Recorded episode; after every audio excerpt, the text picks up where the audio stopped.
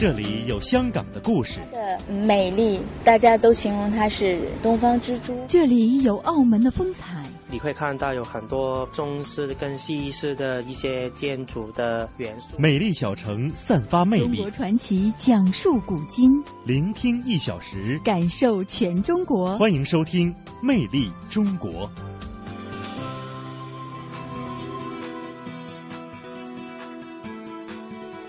听众朋友，大家好，欢迎您收听中央人民广播电台华夏之声为您送出的《魅力中国》节目，我是马瑞。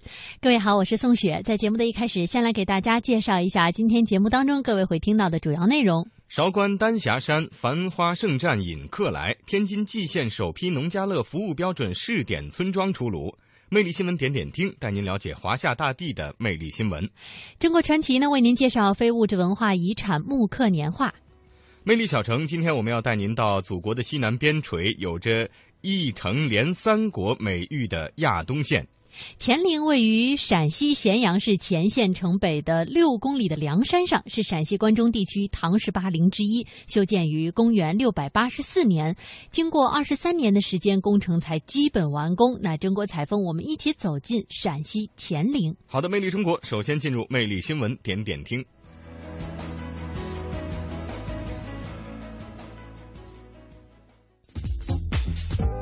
魅力新闻点点听。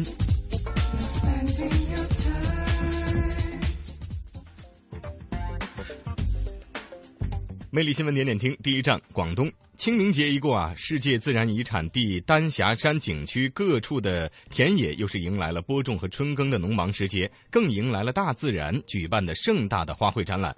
在景区内，各色花儿绽放在丹山碧水之间，让整个丹霞山显得格外艳丽与妖娆，吸引着大批游客驻足观赏与拍照。根据景区工作人员的介绍，丹霞山中的最佳观花点呢，主要分布在入山的步道、降龙湖、阳元山景区和丹霞山西部的下富村落。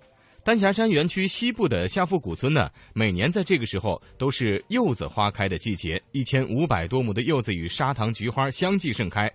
漫步下富村，柚子花香随风四溢，夹杂着春耕带来的泥土与清新的青草味，让过路的人呢是神清气爽。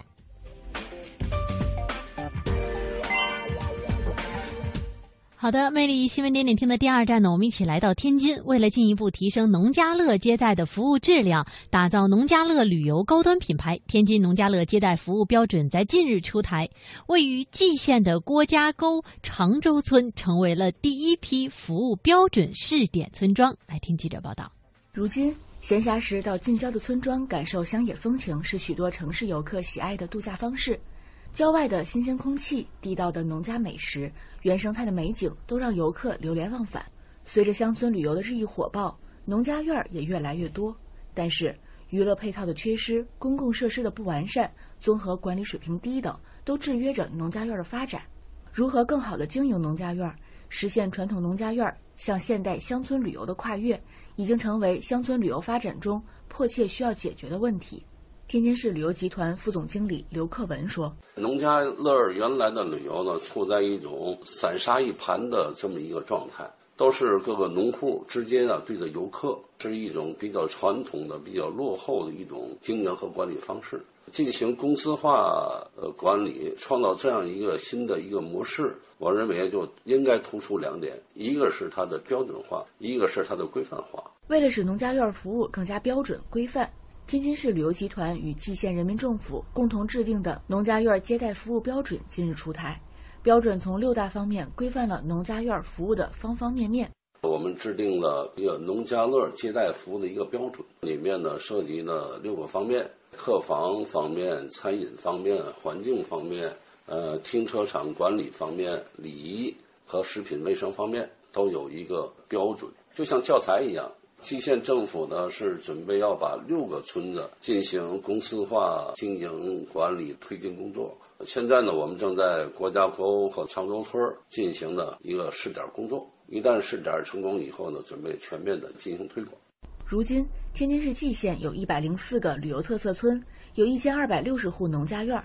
去年共有一百五十万游客来到蓟县体验乡村风情。为了提高乡村旅游的品质，今年。蓟县政府还将从不同方面进行提升，把更规范的乡村旅游带给广大游客。天津市蓟县县长于清介绍。我们现在啊正在考虑这个智慧旅游的一些工作和做法，会推出一个整体的网站。到今年年底之前，我们可以实现交通数据的实时的发布，可以实现我们的农家院这种订房信息的实时的公开。这样呢，让大家到这里呢可以实时查询路况，可以实时订到我们的房子。除了我们的基础设施环境的变化之外，我想管理的提升也是我们一项重要的工作和内容。我们蓟县啊还会增加一大批的互动项目和基础设施的投放，这样呢，通过软硬件的特色项目的提升，来带动我们的节庆和我们乡村旅游的共同发展。我们啊，对今年旅游的展望啊，是在去年的基础上提高百分之七十。美丽新闻点点听第三站青海。青海湖是中国最大的内陆高原咸水湖，它是维系青藏高原东北部生态安全的重要水体，是控制西部荒漠化向东蔓延的天然屏障。青海湖的生态环境特征及其演变，在很大的程度上反映着青藏高原整体生态环境的变化趋势，对柴达木盆地、三江源、祁连山等地区都有较大的影响。在昨天，青海省林业林业厅项目的。呃，主任张元呃张学元呢是告诉记者，青海省的青海湖流域周边地区生态环境综合治理项目已经基本完成。经过六年的持续治理，生态环境明显好转。监测显示，青海湖面积已经连续十年在扩大。魅力新闻点点听的第四站呢，一起来到安徽的合肥。今年的十月份呀，安徽合肥环巢湖大道将会贯通，自驾游玩在任何一个地方都能够看到最美的巢湖。合肥呢，将会在环巢湖沿岸设置二十八个观景平台，每一个都是最佳的观景地。而在十五号的时候，合肥市规划局就发布消息，宣布合肥市规划局将会在呃今年一月呢，是在今年一月牵头组织编制的环巢湖大道沿沿线绿化及观景平台规划编制工作已经完成，而按照规划，巢湖沿岸将会有二十八个观景平台，多数以花名来命名，并且呢会以此种花作为主要的设计植物。游客不仅知道在哪里看风景最美，也将知道何时看景更美。而根据记者的了解呢，目前环巢湖大道二十八个观景平台已经建成了九个，近期呢将会建设八个，未来还将会再建设十一个。魅力新闻点点听第四站新疆，品尝罗布人民俗烧烤，感受西域大漠风情。五月一号，第二届罗布人民俗烧烤节将在西域太阳城新疆呃玉犁县揭开神秘面纱。那么本届烧烤节呢，将连续两天举办罗布人捕鱼表演、万串烤肉、百条烤鱼传统特色烧烤，还有斗鸡雕羊大赛等等十五项原生态的展示活动。品美食还要赏美食，一百零二个直径一点五米的大馕将会亮相烧烤节，上演百馕展。届时呢，游客不仅会大饱口福啊，品尝一系列罗布人特色的民俗烧烤，还可以亲身体验和参与到捕鱼以及沙漠寻宝的活动中，感受丝绸古道、大漠胡杨以及罗布人独特的民俗风情。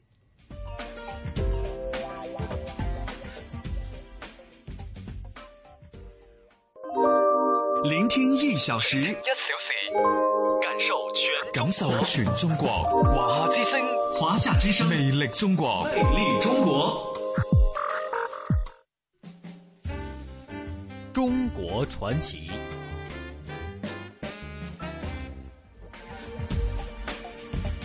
好的，听众朋友，欢迎您继续收听《魅力中国》节目，我是马瑞。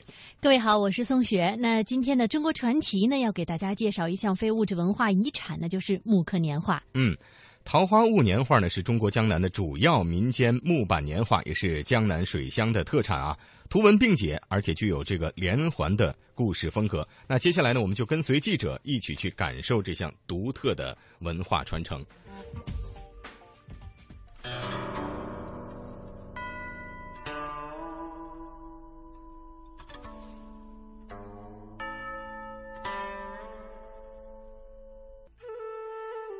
它有着独特的水乡异韵之美，被世界誉为“东方古意之花”。它以对称饱满的构图、绚丽多姿的色彩、精细秀雅的画面、丰富多彩的内容和风格多样的尺幅，成为我国南方年画的代表。本期《魅力中国》带您领略这朵东方古意之花——桃花坞木刻年画。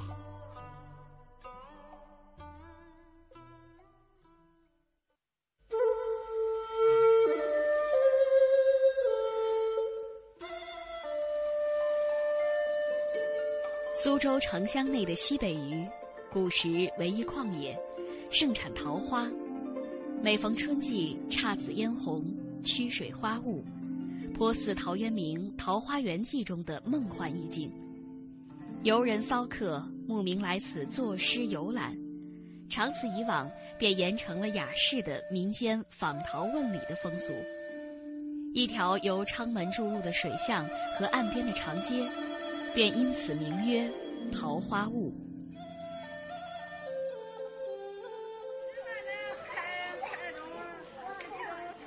桃花坞位于苏州城的北部。十五世纪末至十六世纪初，明代著名的画家和文学家唐伯虎曾经住在这里。他给自己居住的庭院取了个名字叫桃花庵，自诩为桃花仙人，并且为此赋诗。桃花庵歌。桃花坞里桃花庵，桃花庵下桃花仙，桃花仙人种桃树，又摘桃花换酒钱。据说这位酒仙的绘画作品也曾被刻制印刷成年画，但是近百年来没人见过真迹。后来，那里有一条街道。被称为桃花坞大街。四百多年前的清代雍正、乾隆年间，这条街道曾经聚集了五十多家年画铺，每年出产的年画达百万张以上，家家雕刻木板，户户描绘丹青，是当年桃花坞大街常见的景象。如果说才华横溢的唐伯虎为这条色彩斑斓的小街增添了无尽诗意的话，那么桃花坞木刻年画则以它特有的古老民间艺术，为这条小街增添了浓郁的历史厚重感。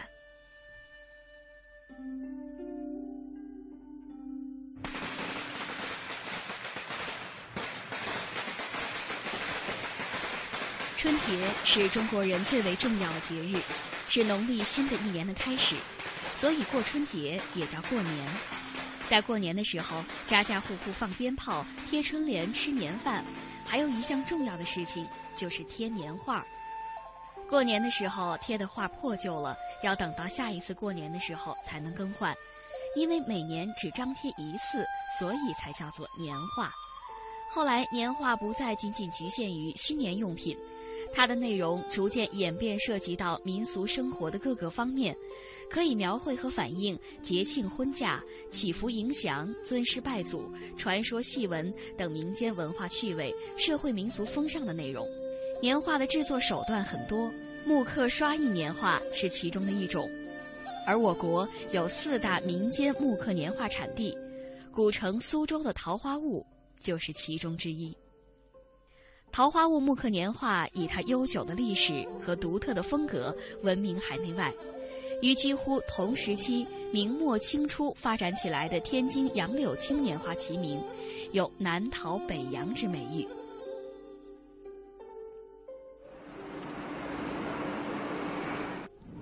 在苏州人的记忆里，王荣兴、许良甫、莫林居等老字号的年画才是最出名、最正宗的。是传统桃花坞木刻年画的代表，水运发达的社会而在众多年画作品中，一团和气又是最具代表性的传统年画。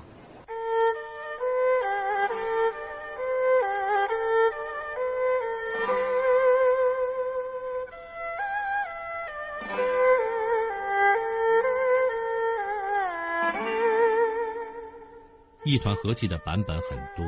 画中都有一位团作者笑容可掬，手持“一团和气”四个字，寓意待人接物笑口常开，一团和气，充满喜庆气氛。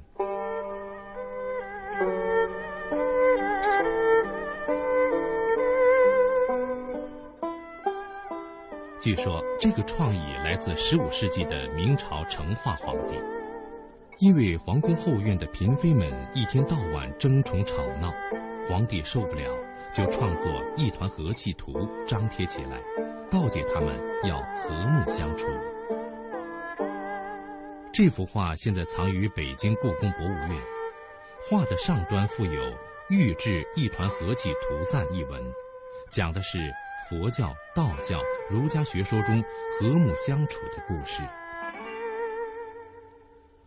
在十八世纪的清代雍正、乾隆年间创作的一团和气，是目前能看到的最早、最经典的版本。它不仅仅是一件精致的艺术品，更是桃花坞木刻年画的象征和骄傲。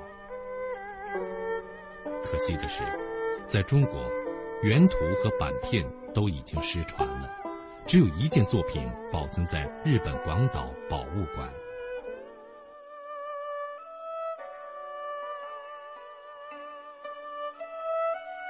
桃花坞年画传入日本后，对日本浮世绘产生了很大影响。之后，通过浮世绘辗转传入欧洲，对欧洲19世纪兴起的后期印象派油画的技法和风格产生了重要的影响。种种迹象都表明，桃花坞木刻年画盛极一时。二零零六年五月二十号，桃花坞木刻年画被列入第一批国家级非物质文化遗产名录。桃花坞年画的魅力到底在哪里？它的绘画创作程序又是什么样的呢？我们首先拜访了中国工艺美术大师王祖德先生。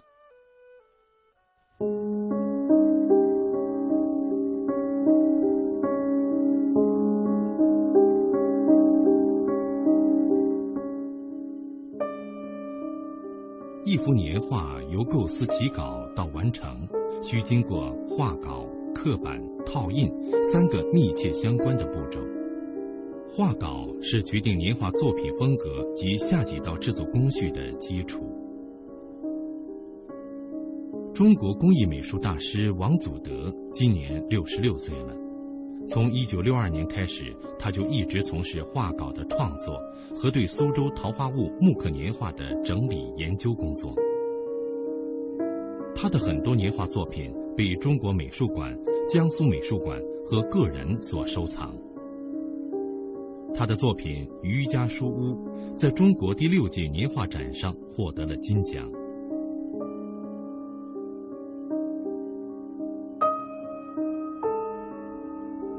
王祖德虽然已经退休了，但是他还是离不开桃花坞年画。我自己老家农村，我父亲曾经雕过版，啊，有这么个感情。而且到苏州以后呢，感觉桃花坞就是我很亲近，很投入。学校毕业以后又留在那个这个部门，又看到这个艺术的心跟随，又听到这些老师傅们的心跟随。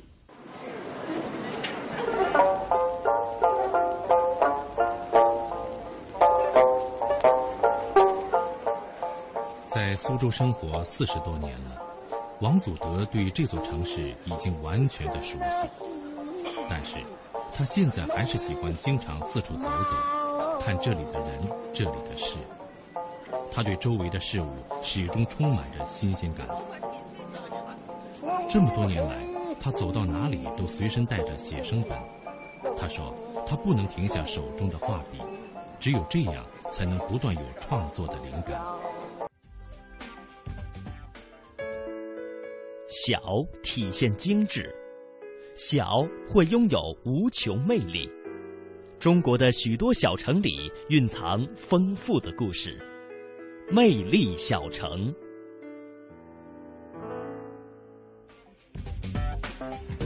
好的，进入到魅力小城，今天呢，我们要带您到祖国的西南边陲，有着一城连三国美誉的亚东县。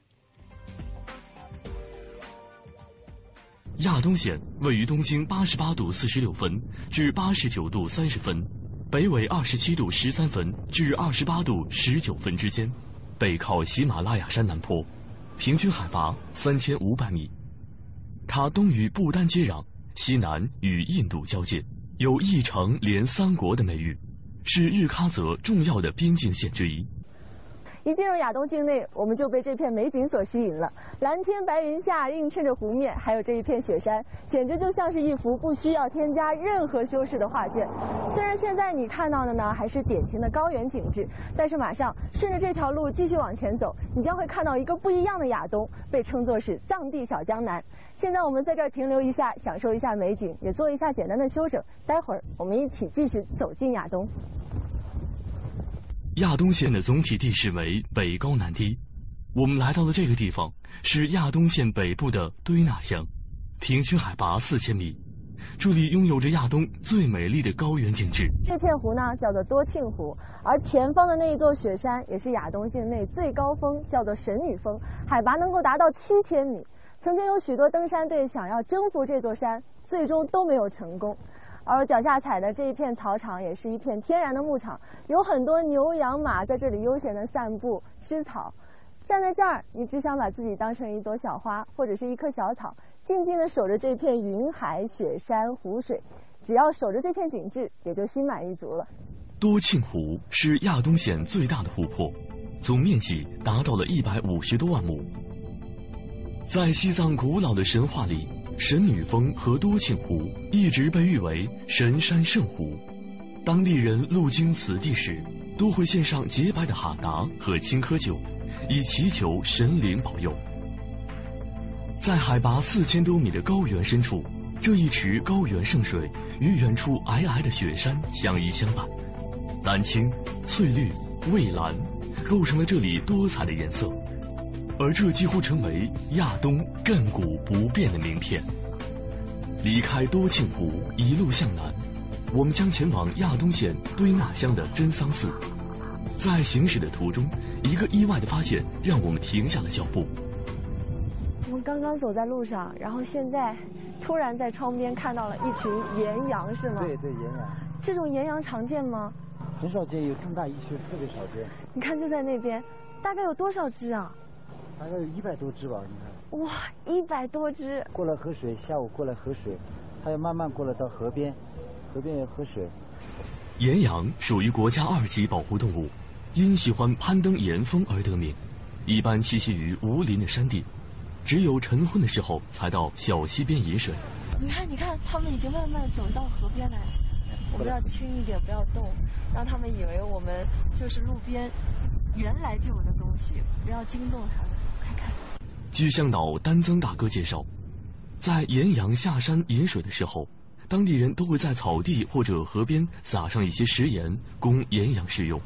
没想到羊跟人是一样的，也是需要定时定量的呃吸收一些盐。对对对，补充一些身体当中的微量元素，比如说铁呀、矿矿石上的有些铁呀、锌啊、镁啊，还有盐，食盐当中的微量元素含量比较高，所以的话，有的地方。岩羊可以采食到，有的地方采不到，所以我们到下面来以后牧民给它撒点盐，给它补充补充，它以后就经常到这个地方来。哦，只要碰到，反正大家都会把自己家里的盐撒出来，对对，供他们然后摄取这个盐。对对对对对。哇，真好，能听到这样的故事，觉得心里面特别的美好。这才是真正的人和动物感情的交流，这是真正由内心而发的最原始、最真诚的善良。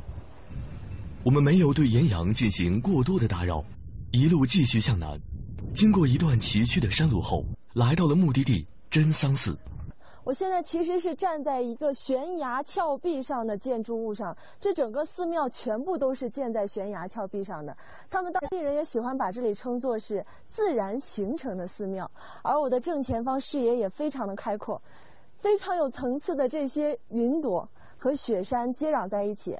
前方离我近的是一片很雄伟的大山，景色特别的美。丹增大哥告诉我们，真桑寺并不是亚东最有名的，但却是最有特色的寺庙之一。真桑寺在藏语中的意思是“云中的桥梁”。寺庙的前身是藏传佛教莲花生大师的修行洞窟，后来当地的村民和僧侣自发主持，在悬崖绝壁上修建了这座寺庙。距今已有两百多年的历史。寺庙修建于悬崖之上，看似险峻，却在数次强烈地震中毫发无损。寺庙中至今仍保留着莲花生大师当年修行的洞窟。前面就是莲花生大师修行的修行洞的洞口。哦，就在这里。对对对。你看，走进来就可以发现哈，这个地方已经完全是山体了，并不是像我们现在看到的这边的这样的岩壁、这样的石块，完全是自然的山体。其实你看，这里已经完全是山石了，而且非常的光滑。这其实是不是也就代表以前来朝圣的人非常多？就是来的人多了，所以这个岩石磨得特别光滑。嗯。嗯，要么我们进去，进去朝拜一下。可以进去是吗？可以，可以。好，走。沿着台阶穿过狭小的山洞，并可以到达大师修行的地方。穿过洞口之后上来，你看，是一片这么开阔的景象，而且这里挂了很多唐卡。对。这边就是莲花生大师修行的地方。啊，这里是三座神像。对，现在这边供奉的就是古路仁波切。嗯。就是古路这边的话，呃，我们这边就是守护神吧。守护神。对对。安增大哥告诉我们，这是一个神圣的洞窟，当地人相信只有他们的守护神才能守护这里。这片山地上为什么有这么多白点啊？这个的话是藏族老百姓也好，信徒过来以后祈求，就是保佑他，嗯，表示吉祥，保佑自己，就证明自己来过这个地方，叠一下。哦，那这个白点是什么呢？酥油和糌粑。我们今天来的很仓促，也没有准备酥油和糌粑的这样，这样留下印记的东西。其实我还觉得有点可惜。不是那这样，我们这边有酥油灯，你点个酥油灯也是一样的。可以点一个酥油灯。对对对，在那边。在那边。对。在佛教中，灯代表光明和智慧，象征以智能解惑的深意。我可以点着以后把我的愿望说出来吗？可以可以，你到佛祖前面，哎，把它灭了。灭掉。对。现在酥油灯已经点亮了，我也许一个愿望在这里，因为能够来到这儿真的是很不容易。嗯。我希望能够保佑所有的人都身体健康，也保佑大家一切顺利。啊，对。希望我的真诚都能听到，也能让愿望成真。由于真桑寺位置偏僻，交通不便，很少有人会来到这里。这位叫做可桑比索的僧人告诉我们，以前他们喝水都要下山去背，现在当地政府不但为他们接通了自来水。而且还给他们配备了供电的太阳能电池板。它这个你看现在用电的就范围就增加了。嗯。现在这个电安起来以后，比如说我们藏族喜欢喝酥油茶，我们僧人也是一样的。嗯。酥油茶打酥油茶的那个电动酥油桶，可以啊，可以摆动。然后还有电话。哦。哦，我们这里安了也安了卫星电话，移动卫星电话也可以。这里有卫星电话。对，也可以用这个电能。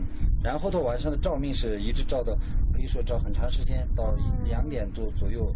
然后这上面还可以，呃，其他的一些小的电器也可以使用。也就是说，每两个僧人一块这个太阳能板，完全可以保证他们的用量需求。可桑比索告诉我们，虽然现在的真桑寺生活更加方便了，但僧侣们依然坚持着最刻苦的修行方式。他们每日诵经礼佛，面朝连绵的雪山云海，不为外界所干扰。这种看似单调的生活中，却有着外人难以想象的宁静与平和。亚东呢，历史上曾隶属于帕里宗，而亚东呢，只是这个卓木山谷里的一个小山村啊。不过亚东县境内是山清水秀，气温温和，水源充沛，物产丰富，不愧它西藏小江南这样一个美誉。嗯，那刚刚呢是我们上半时段的内容，接下来会进入到半点的广告和宣传。在这之后呢，也欢迎您继续锁定华夏之声的《魅力中国》节目。二零一四同城金融云服务领航者央财云城强势登陆，登录三 w 刀 cnfn 刀 tv 或下载安卓手机客户端即可注册财富共享。这里有权威专业的投资机构，这里有热门抢手的理财产品，这里应有尽有。入驻央财云城，共创财富未来。央财云城，指尖上的金矿。一捧甘泉，几叶新绿，一道明烟。像朋友之间，彼此默默守候，如细流入海，唯愿天长地久。茶，潜移默化人的内在气质。中国茶文化，更是对世界影响深远。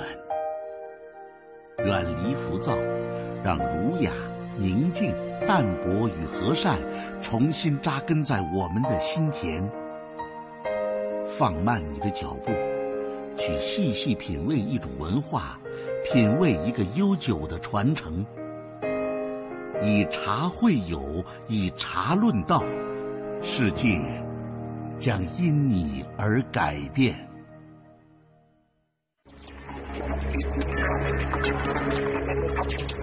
看到的，呼吸到的，触摸到的，在这里都可以听到。幻想过的，梦见过的，期待过的，在这里都可以实现。魅力源于渴求，魅力源于了解。魅力中国，我们现在一起出发。笑给了我春天的气息，就像是巴黎的天气。看，东西南北何其辽阔；听，古韵金曲五彩缤纷；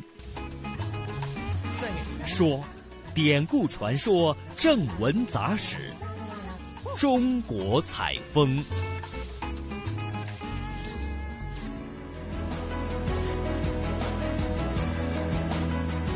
好的，听众朋友，欢迎您继续收听《魅力中国》节目。接下来呢，我们从西南方的亚东县往北走进陕西的乾陵。嗯，乾陵呢位于陕西咸阳市乾县城北六公里的梁山上，也是陕西关中地区唐十八陵之一。修建于公元六百八十四年，经过二十三年的时间，工程才基本完工。唐高宗和武则天的乾陵啊，发展完善了昭陵的形制。而陵园仿唐都长安城的格局来营建，分为皇城、宫城和外郭城，其南北主轴线长达四点九公里。那根据文献记载呢，乾陵的陵园啊，周八十里，原有城垣两重，内城至四门。呃，另外呢，向东曰青龙门，南曰。朱雀门，西曰白虎门，北曰玄武门。对，这个都是非常有讲究的。那经过考古工作者的这个勘察呀，呃，得知园内的这个呃是一个正方形的城墙，那南北墙呢是各长一千四百五十米，东墙长一千五百八十二米，西墙长一千四百三十八米，总面积约两百三十万平方米。城内呢还有献殿。偏房、回廊、阙楼、狄仁杰等六十朝臣像祠堂、夏宫等等辉煌的建筑群。嗯，那么安史之乱之后呢，乾陵历经了一千三百多年的风雨沧桑，乾陵地面的红丽建筑呢，也已经是荡然无存了。嗯，在《唐会要》中记载啊，贞元十四年，也就是公元七九八年。乾陵修葺时呢，曾经造间三百，造屋三百七十八间，而此后呢，设置了一百二十余件精美绝伦的大型石刻群，成为了盛唐社会蓬勃发展的真实写照，让人们感受到它所体现的盛唐时代的精神。接下来呢，我们又一起去了解一下神秘的乾陵。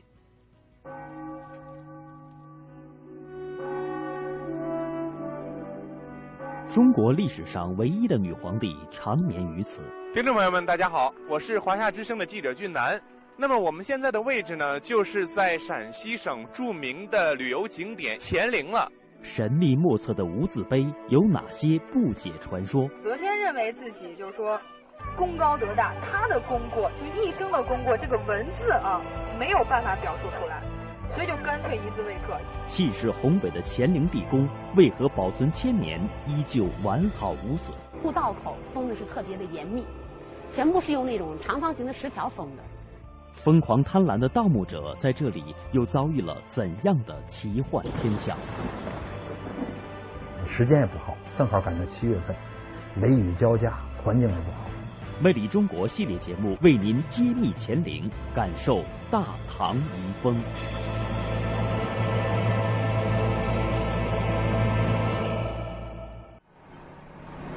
从古都西安驱车，沿三幺二国道西行约七十公里，进入乾县境内。经过一个半小时的车程，我们终于到达了梁山脚下。著名的乾陵就坐落于此。梁山也因为埋葬着中国历史上一位叱咤风云的女人而蜚声中外。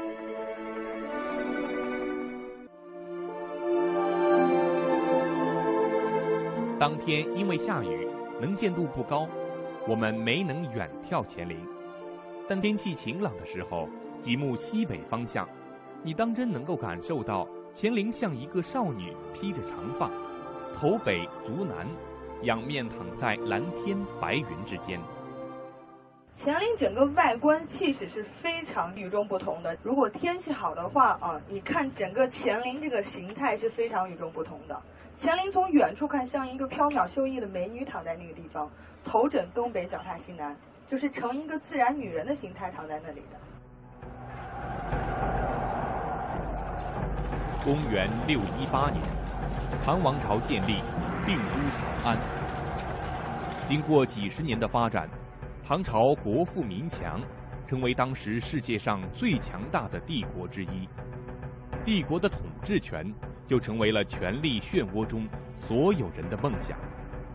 唐高宗李治是唐朝的第三个皇帝，他的性格仁慈而懦弱。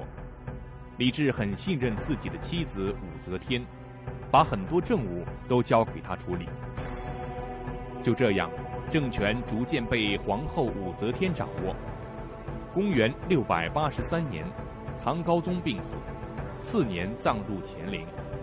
唐高宗下葬时，乾陵还只是初具规模，真正促使他建成的是武则天。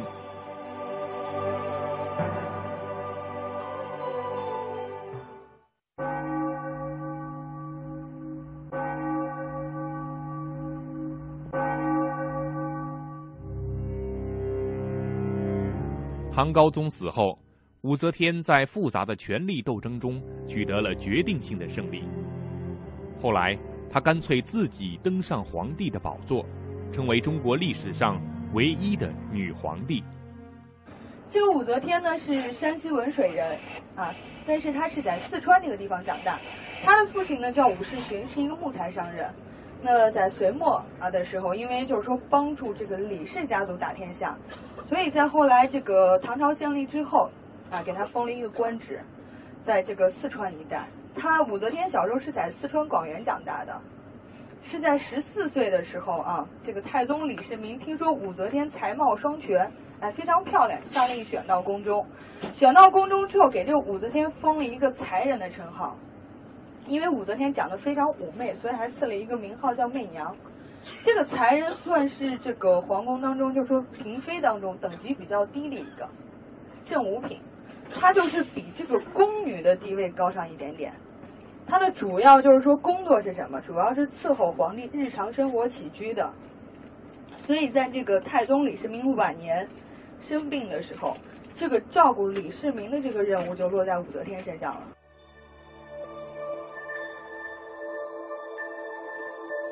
在一千多年前的大唐王朝，武则天究竟是凭借怎样的过人之处，从纷繁复杂的宫廷斗争当中逐渐掌握权力核心，成为一代女皇的呢？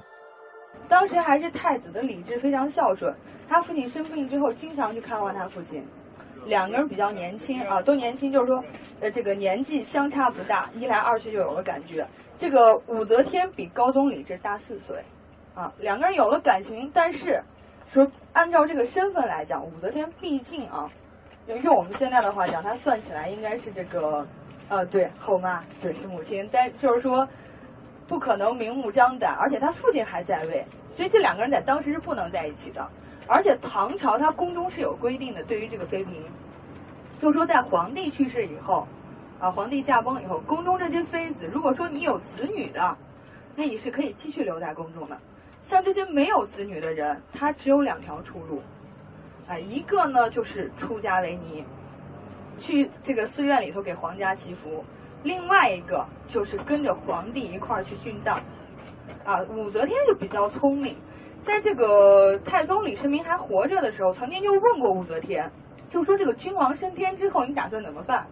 武则天肯定不会选择殉葬，他就很巧妙的告诉皇帝，他说君王升天之后，我愿到寺院去，日日夜夜为皇家祈福。所以在这个太宗李世民去世之后，武则天呢也是到这个感业寺出家为尼，在那个地方待了整整三年。是在第三年的时候，高宗李治啊到这个感业寺去上香，啊然后见到武则天，啊见到武则天算是他的初恋情人，就是非常立马就勾起了这个旧日比较美好的这个回忆，哎非常希望能够把武则天接到宫中。但是当时她在宫中已经有一个非常宠爱的妃子，也有皇后了。王皇后跟萧淑妃，王皇后跟萧淑妃这两个人，在宫里头就成天斗来斗去，始终是萧淑妃压王皇后里头。王皇后呢，她就打算啊，借助武则天来牵制萧淑妃。所以在皇帝提出要接武则天进宫之后，她很爽快的就答应了。但是啊，绝对没有想到武则天进宫之后没有多久，利用手段把他跟萧淑妃赶下去了。这个高宗李治这个人身体不太好，体弱多病。所以当时朝政大权呢是由他跟武则天两个人来共同处理，朝臣称这两个人为二圣。在后来这个高宗李治去世之后，武则天干脆啊，把他的这个儿子睿宗李旦废掉。在高宗李治去世之后，先立的皇帝是这个中宗李显。这个李显当皇帝不到两个月，被他母亲废掉啊，赶到房州去，然后又改立睿宗李旦。睿宗李旦当皇帝没有多久，也被武则天废掉。然后武则天干脆自己当上皇帝，而且改国号为大周。武则天还给自己取了一个名字叫武曌。这个“曌”上面是一个名，底下是一个空，啊，意思就是说自己的功德日月当空的意思。武则天虽然整日忙碌于处理国家政务，但心中却始终牵挂着乾陵。既然在生时获得了一般女子无法企及的权利，那么在百年之后的安息之所，当然也要与众不同。在武则天的主持下，乾陵的修建工程一直继续，工程艰巨而浩大，前后二十八年之久才告竣工，终于造就了一座空前的皇家陵寝。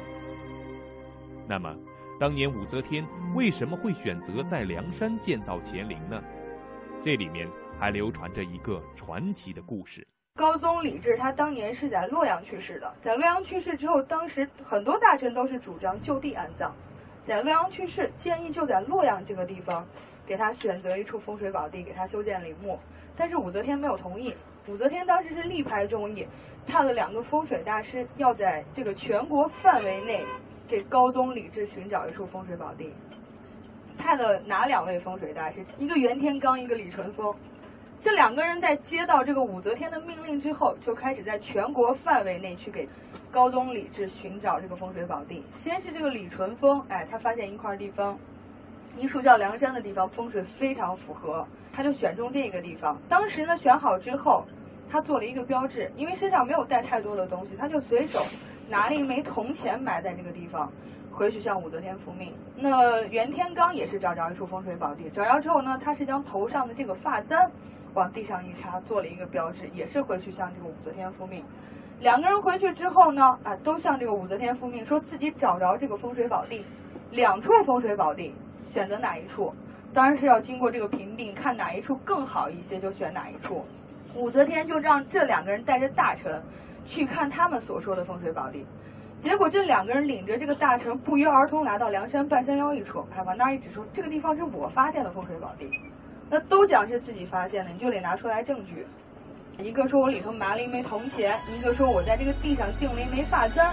那我把这个地方的土啊挖开之后，就发现我们这个发簪呢，刚刚好钉在这个铜钱的眼里面，所以是非常绝佳的一处风水宝地。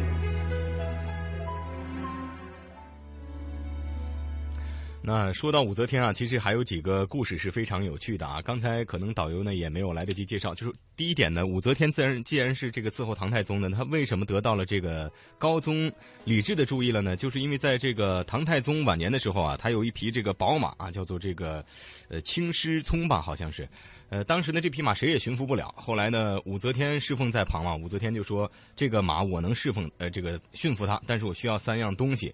第一个是铁棍，第二个是铁锤，第三个是匕首。”然后唐太宗就问他：“你要这三件东西干什么呢？”武则天说：“如果他不听话，我先用这个铁棍打他；如果他还不服，那我就要用铁锤砸他；如果这个马最后还不听话呢，我就要用匕首割他。”呃，这件事呢是证明了这个武则天当时的一种坚毅和果敢吧。后来这个事情呢就被唐高宗所知啊，唐高宗就对他有一定的赏识。后来唐高宗把武则天这个接回宫中以后呢，当时的这个王后啊是王氏。那么武则天是怎么跟王氏斗争，最后当了正室的呢？呃，武则天和这个李治呢生有一个公主。呃，有一天呢，这个。呃，王氏这个皇后啊，就到武则天的这个房间里去看这个小公主了啊，试试玩了一会儿，然后王后就走了。结果呢，武则天回来以后知道这个消息呢，悄悄的就把她这个小公主给掐死了。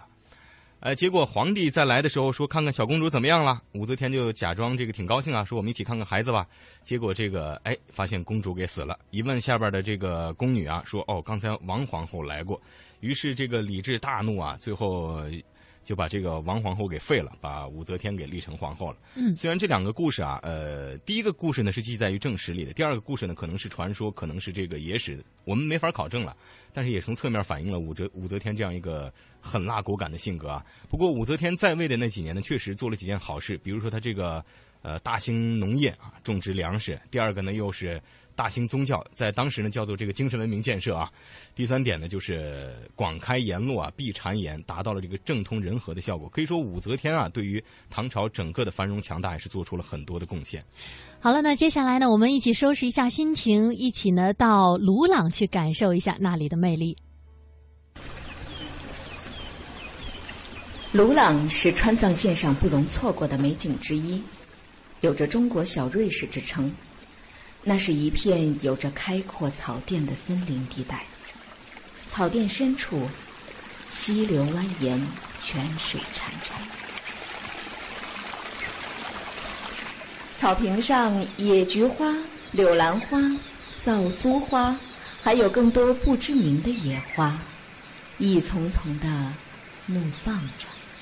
公路两旁，那颇具林区特色的木篱笆、木板屋。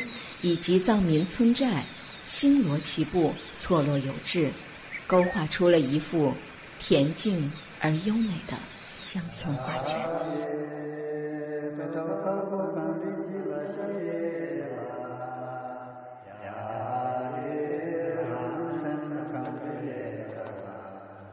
听爷爷说，你们不准备就是离开这个地方吗？你一直可能要待在这儿一直啊？为什么呢？哎，我们这儿都美，都美。哎，对，那个人也美，还是喜欢这个地方。哎，对。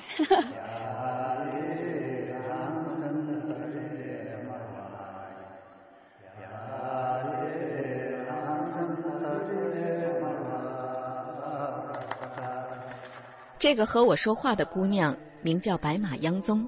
他帮爷爷拉巴和爸爸财旺在鲁朗经营着一个农家乐。现在家里面生意主要都是你打理吗？哎，对，嗯。那平时你怎么宣传你们自己的店啊？宣传一般都是口碑吧，他们客人的啊，口碑。回头客也挺多的，我这儿。也上网？要上网啊。然后发给他们看吗？对，网上也有的。那你看来是小有名气哦。哎，没有。从爷爷拉巴那里我了解到，他们的农家乐呢已经开了三年多了。以前是以农牧为主的，或许是受到孙女儿这种外向而时尚的交流方式的影响，又或许是旅游给这里的传统带来了冲击。传统的爷爷在和我交流时，也慢慢的用了汉语。你们家以前就是这个房子，嗯，然后旁边这两个都是重新盖的，就是，嗯，那这两个房子盖的时候是。呃，你们自己花钱吗？还是有一些？就是我们自己花钱。政府补贴？没有。啊，就自己花钱。那么这几年就是旅游开展起来之后，嗯，整个对当地的发展会好。就是会好。然后那个你们盖房子的钱赚回来没有？没有，没有，没有。嗯，这两个房子肯定一百万。一百万，嗯，这么快？就是这个是六十万多，六十万多，哦那边是四十万，那现在三年就是大概能回来大概有四十万有了。哦，那也还可以。您觉得鲁朗这个地方是保持它原来的这种自然风光比较好，还是进行这种商业的开发会好一些呢？但用到有点改变是可以的，呃，一些最基本的都没有的话，就没有什么意义了。老人的话让我想起中央电视台每年的青歌赛。为了保持少数民族传统特色，几年前呢，青歌赛增加了一个原生态唱法。这不仅是对于原始的自然的一种保护，更是对于这种原始生活状态、生活方式和艺术形式的肯定。原生态是一切在自然状况下生存下来的东西，我们可以把它理解为一方水土养一方人。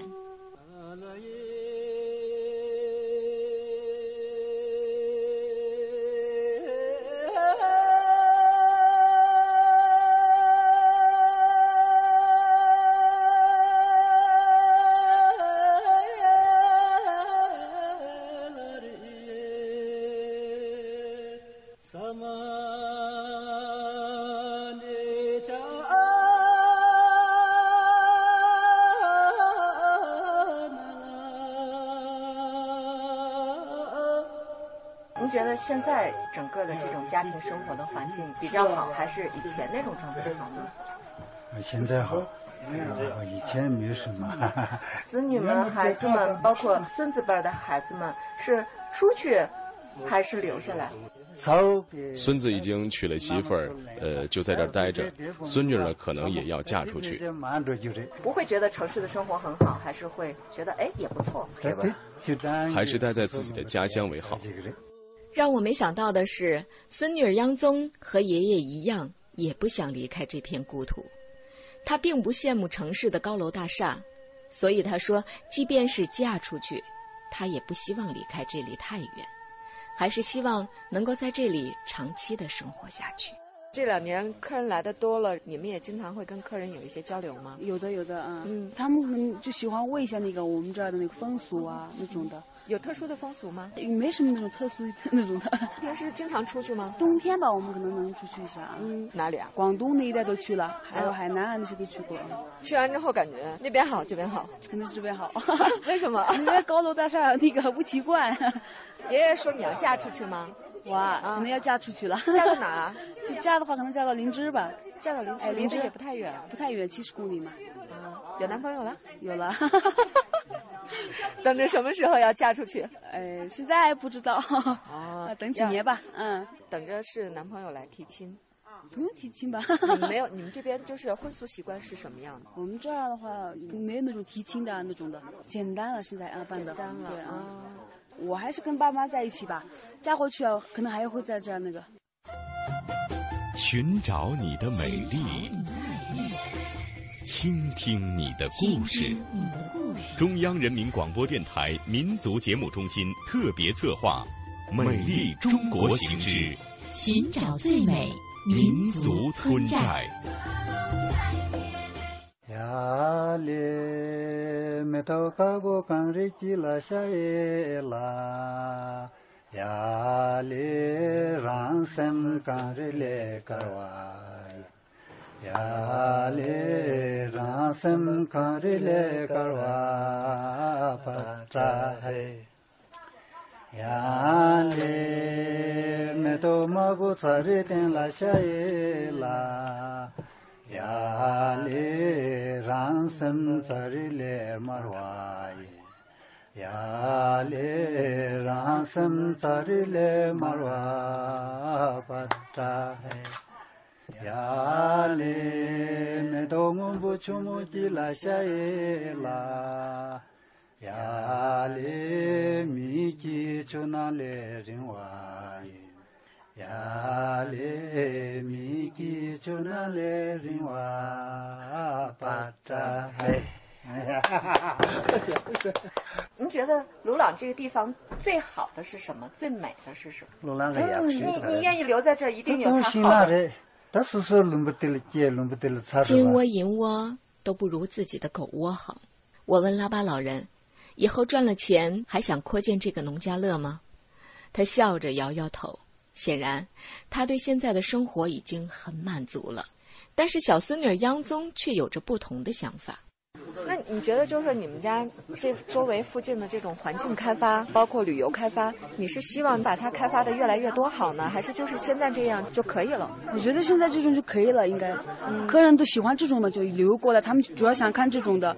对吧？不可能再盖那种高楼大厦那种，盖多了他们也不喜欢。他们城市比我们大嘛，对吧？不可能再过来了，再发展下去，还准备再开新的？呃，肯定，嗯，有个那个 准备，还想开。爷爷说不开了，有准备。我们他们老人嘛，我们都不一样的思想，那个。嗯，你们是希望越做越大了？哎，对，肯定，嗯。你们觉得就是当地政府给你们的帮助也好，然后支持也好，包括鼓励你们旅游开发也好，这种政策多多，嗯嗯，政策挺好的。那以后你有孩子之后？你会让他继续在这儿生活吗？还是希望他去城市里发展？就以后有小孩，可能让他那个出去吧。我自己没出去，可能要是让小孩出去。你没出去，不是因为你说你刚才说你喜欢这儿吗？不是，让小孩肯定要出去的，就看他吧。放牧吗？现在还？现在还放牧，我爷爷他们在放牧呢。啊，你们也不放了？我们不放了。一般都是家里年纪大一点的吧，他们就不太习惯没有那个嘛。像我们都已经习惯了。不太愿意放了，现在好多。爷爷奶奶之后谁继承呢？这些放牧呢？那些牛啊，可能到我哥那了吧。那你们这种自己的这种家庭旅馆还需要交税吗？向政府？不用不用。奶奶不爱说话，哎，你看一般听不懂。那你明天早上是几点开早饭给大家？早饭呐？嗯，早饭就看客人吧。嗯，我一般七点，刚刚说的七点做不来的。我起不来，想开店还不想早起床，懒得很，不太会做饭嘛这个。那你以后怎么开店呢？啊，雇人没事。好想法，有追求，以后英语好再接着让外国客人来。必须呢。呀哩让生干日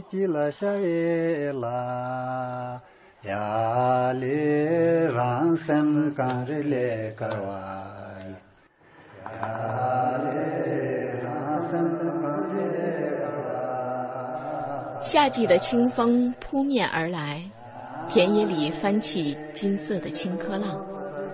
举目远望，那蔚蓝的天空中，白云飘飘，低到你仿佛伸手就可以握住它。远处的雪山上，白雪皑皑，终年不化的积雪，默默地滋养着这一片森林、草甸和良田。这样的美景，怎么能叫人不留恋呢？拉巴老人和孙女央宗之间的思想，其实已经发生了很大的变化，但是不变的却是他们对这片土地的热爱。他们都要留在这里。因为这是一个让人来了就不想走、也不想家的地方。或许不用我再用更多的语言去描述它。面对这样一个美丽的地方，任何的语言都是苍白的。最美村寨，最美卢朗。